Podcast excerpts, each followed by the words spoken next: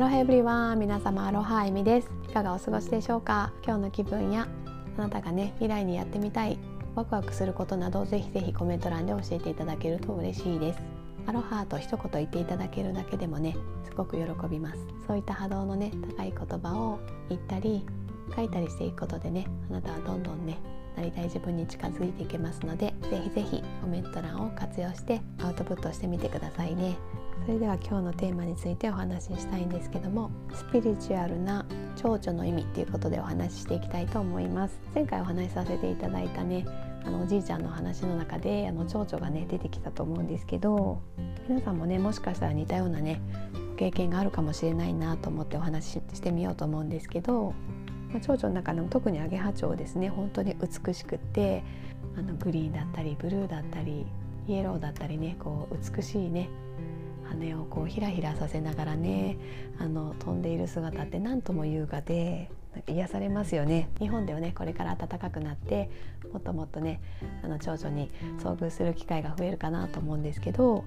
まあ、スピリチュアルな観点でそのねアゲハチョウとか蝶々っていうのを見てみるとすごくねいい意味があるみたいで大体蝶々っていうのはね良い波動とかエネルギーにね引き寄せられるらしくってまあ、ラッキーサインだったり運気がね上昇しているサインとも言われるそうですなのでもしねあなたが外を散歩していてなんか蝶がね周りにひらひらって来てくれたらねあなたはきっとねすごくいいね波動を出せていたりとか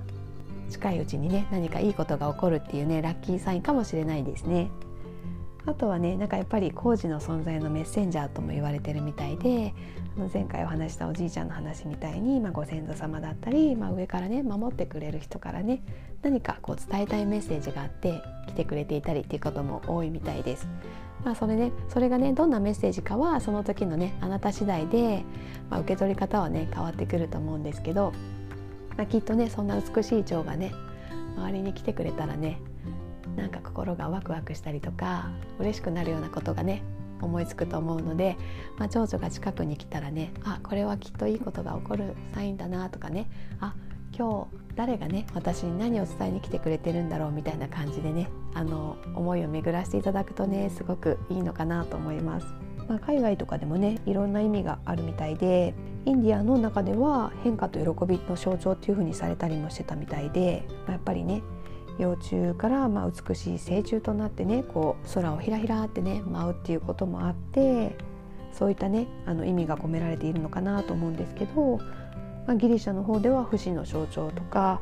キリスト教では復活の象徴、まあ、海外ではあの死とね再生の生命のサイクルの象徴みたいな感じでも見られたりしてるみたいです。まあ、本当にね蝶々って、まあ、スピリチュアル界ではよくね出てきますよね。ハワイでもねそういった本当に生き物とかお花とか、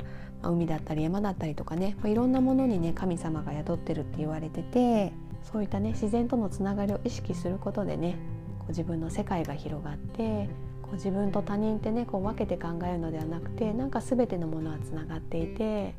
こう循環し合ってるんだみたいなねそういったね考えがすごくあったと思います。なんかね日本でもね蝶々にね出会うことってあると思うのでぜひぜひねそういった時はね少しね視点を広げて自分はねこの美しい地球でこういったね蝶々だったりお花だったり海だったり山だったりねもう豊かな自然とつながって生きられる本当に素晴らしい存在なんだなっていう風にねこう自分のことをねこう慈しむというかめでてみるっていうこともねあのしてみてもらえたらなと思います。日本もね最近はどんどん暖かくなってきていて私は春が一番大好きなのですごくねあのワクワクしてるんですけど、まあ、皆様にとってもねもうすぐ4月ですけどもこの時期ってもう本当にいろんな新しいことが始まっていろいろチャレンジしたかったりとか何かをね再スタートさせたかったりとかねそういった前向きな気持ちになれる時期だと思うのでお仕事とか家事とかね忙しいと思うんですけどねちょっと時間を見つけてお散歩に行ってみてねなんか近くのね草花にね目を向けてみたりねこういろいろ飛んでいるね虫だったり蝶々さんだったりにもねあの挨拶してもらえたらなと思います。というわけで今日も最後まで聞いていただきありがとうございました。今日のお話が少しでも役に立ったよ楽しかったよと思っていただきましたら是非いいねをいただけると嬉しいです。それでは今日もハッピーでアロハな一日をお過ごしくださいではでは